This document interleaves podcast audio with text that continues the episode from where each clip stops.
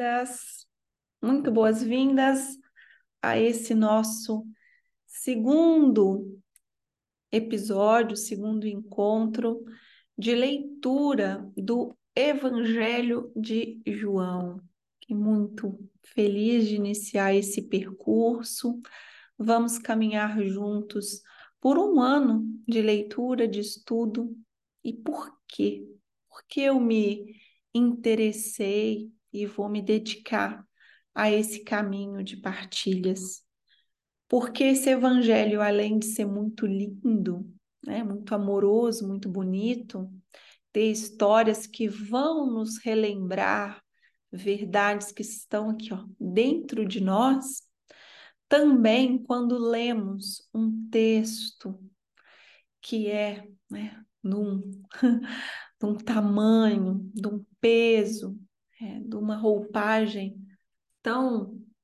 Né, não é qualquer texto. Né? Quantos anos? Quantos anos?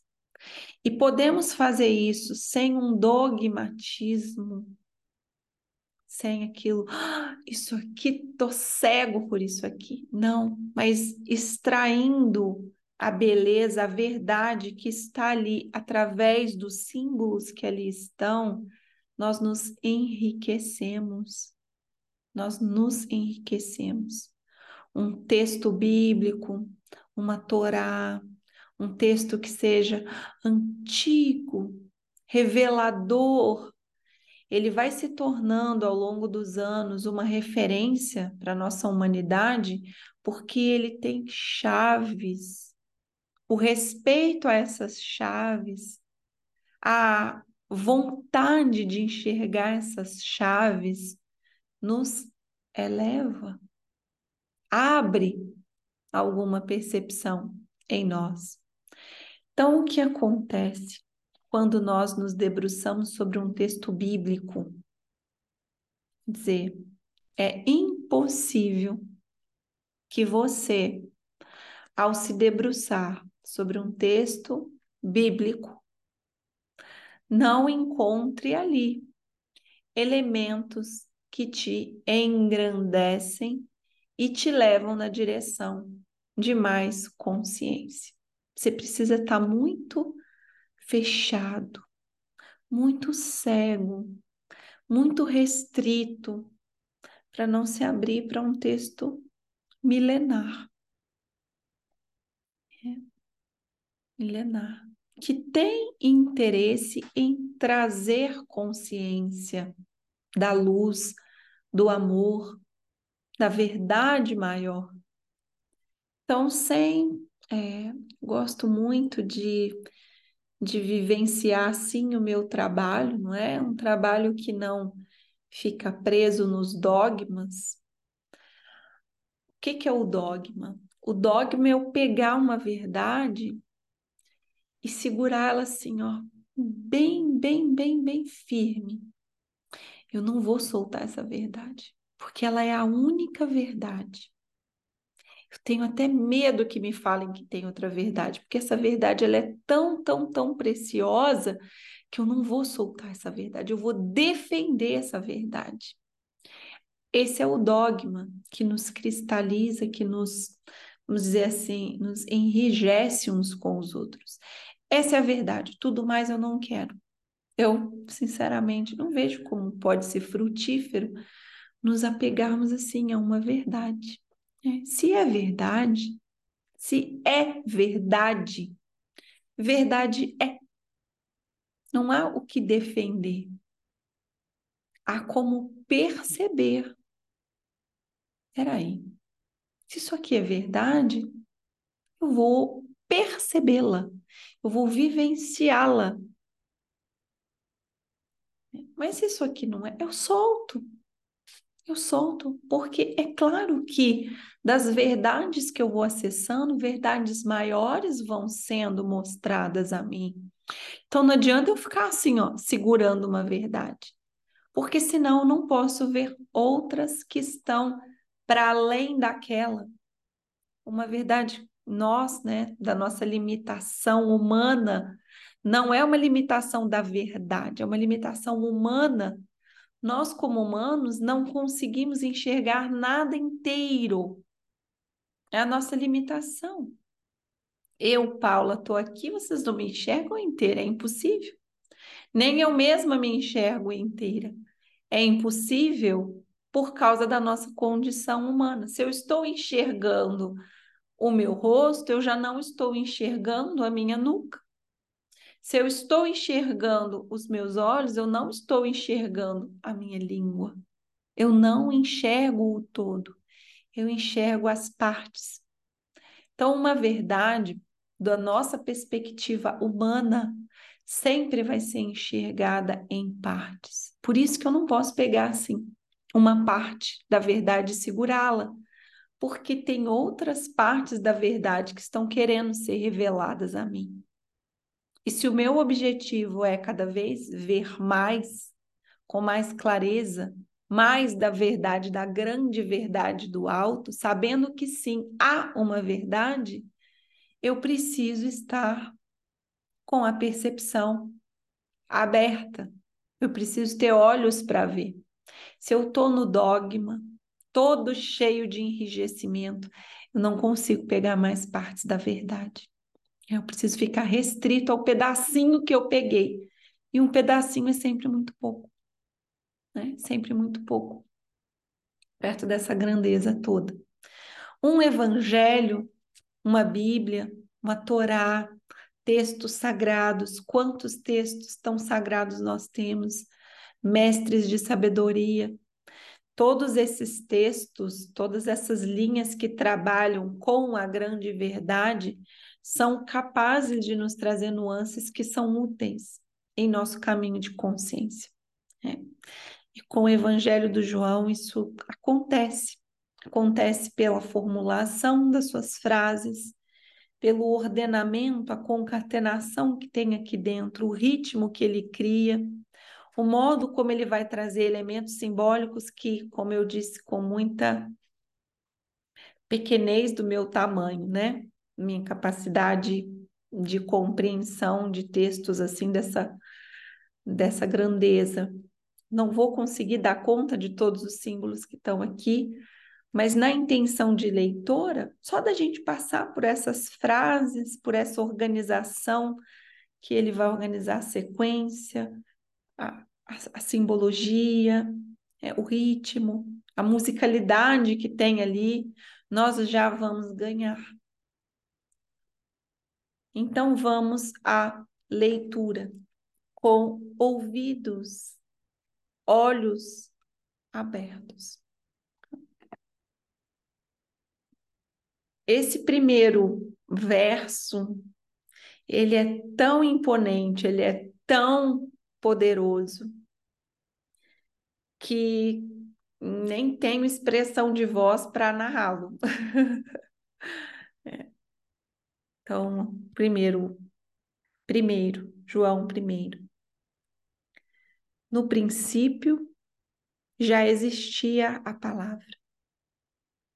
E a palavra se dirigia a Deus. E a palavra era Deus. Essa sequência é a sequência que abre os textos, a Gênesis.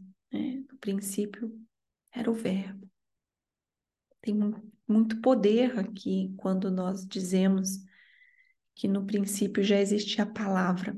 Essa palavra, essa expressão, é, e não é qualquer expressão.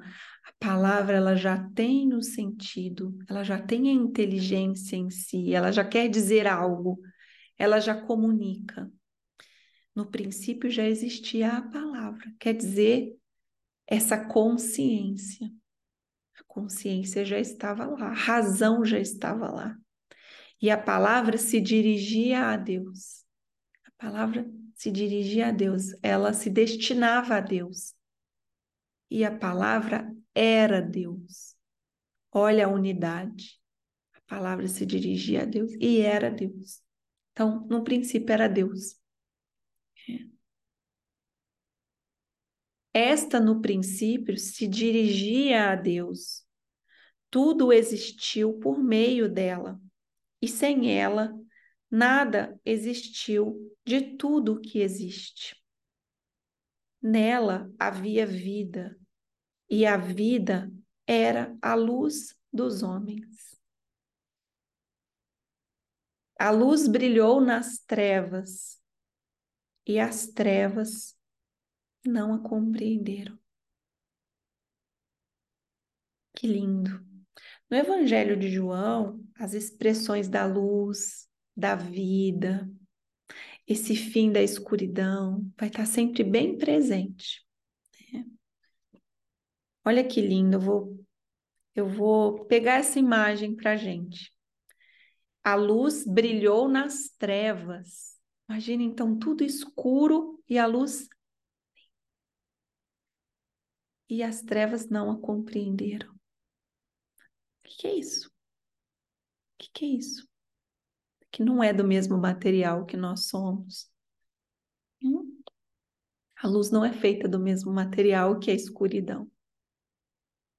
As trevas não a compreendem. Que luz é essa?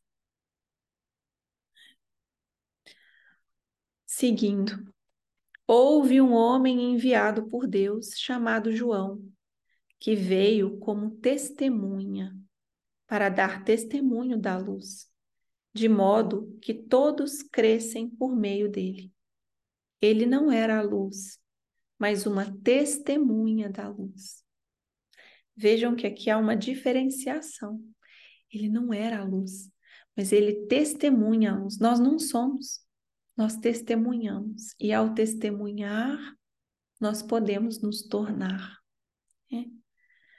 A luz verdadeira que ilumina todo homem estava vindo ao mundo. Quer dizer, dessa origem ela está vindo ao mundo, dessa fonte onde estava a palavra que era Deus, está vindo ao mundo, a luz. Estava no mundo, o mundo existiu por ela e o mundo não a reconheceu. Ou seja, a luz estava aqui. A luz criou o mundo, mas o mundo não a reconheceu.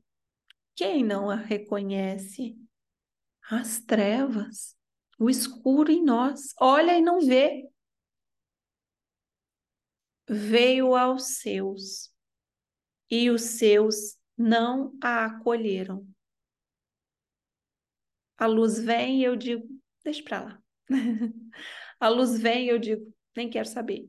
A luz vem e eu digo, vou ficar aqui segurando só a minha verdadezinha. Mas aos que a receberam, os tornou capazes de ser filhos de Deus. Os que creem nele, os que não nasceram do sangue, nem do desejo da carne, nem do desejo do varão, mas de Deus.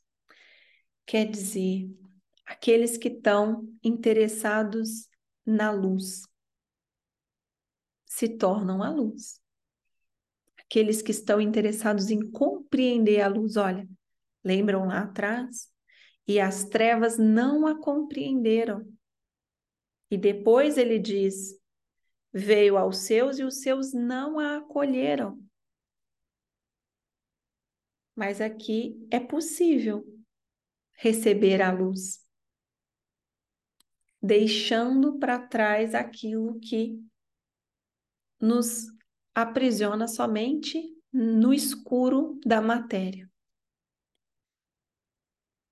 Não do desejo da carne, não do sangue da carne, mas de Deus.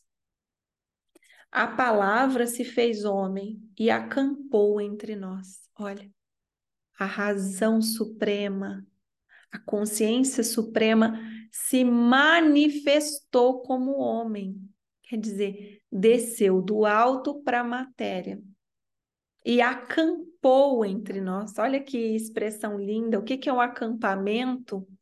As tendas montadas. Acampamento, para quem já vivenciou as trilhas, sabe muito bem disso. Qual que é a simbologia do acampamento? É provisório. É provisório. É. Eu pego e passo. Só que aquela passagem é fundamental. Para que que se acampa? para depois seguir em frente, seguir viagem. Então eu faço meu acampamento e sigo em frente. Eu venho, a palavra se fez homem, a palavra vem, se faz homem e segue. Podemos seguir graças a isso. A consciência fica, o caminho é percorrido. Contemplamos sua glória. Glória como filho, com, glória como de filho único do Pai, cheio de lealdade e fidelidade. João grita, olha. Quando a gente grita, quando a gente tem algo muito importante para falar. João grita dando testemunho dele. É. Este é aquele do qual eu dizia: aquele que vem depois de mim existia antes de mim, porque está antes de mim. João grita. É. Sim, João com muita certeza, com muita fé, com muita vontade. Dizer, leva a voz para se conectar com esse testemunho. De sua plenitude, todos recebemos. Todos recebemos uma lealdade que responda à sua lealdade. Pois a lei foi promulgada por meio de Moisés. O que, que o Moisés queria? O Moisés trouxe a lei querendo revelar a bondade de Deus. Mas como aqui mesmo, nas notas de rodapé, eles trouxeram e eu achei fantástico, né? O Moisés trouxe as leis, mas ele não conseguia ver a face de Deus. Quer dizer, ainda estava muito difícil de ver na matéria aquela execução prática da bondade do caminho materializado, executado. E então foi preciso vir o filho, né? a face. Então, seguindo, pois a lei foi promulgada por meio de Moisés, uma lei da bondade. A lealdade e a fidelidade se realizaram por Jesus Cristo. Ninguém jamais viu a Deus, o Filho único, Deus, que estava ao lado do Pai, o explicou. E assim completamos João 1, primeiro trecho até o versículo 18. No próximo encontro da semana que vem, no nosso próximo episódio, nós vamos trazer o testemunho de João Batista. Vai entrar esse, como ele diz, né? Esse personagem, João Batista. Depois nós vamos passar pelos primeiros discípulos chegando, né? e assim vamos, história a historinha, percepção a percepção, frase a frase, palavras por palavras, avançando pelas belezas que nos vão sendo mostradas, com simplicidade, reconhecendo a grandeza do que há aqui. O que quiserem, tiverem a somar nos comentários, vai ser muito bom. É, muito bom. Acrescentando sempre, tá? Vamos cuidar aqui de um ambiente ser bem colaborativo, bem respeitoso, qualquer tipo de, de discrepância disso? Não, né? Vamos fazer tudo com bastante bom, bons trabalhos para nós. Cuidem-se, meus queridos, minhas queridas. Beijos e até.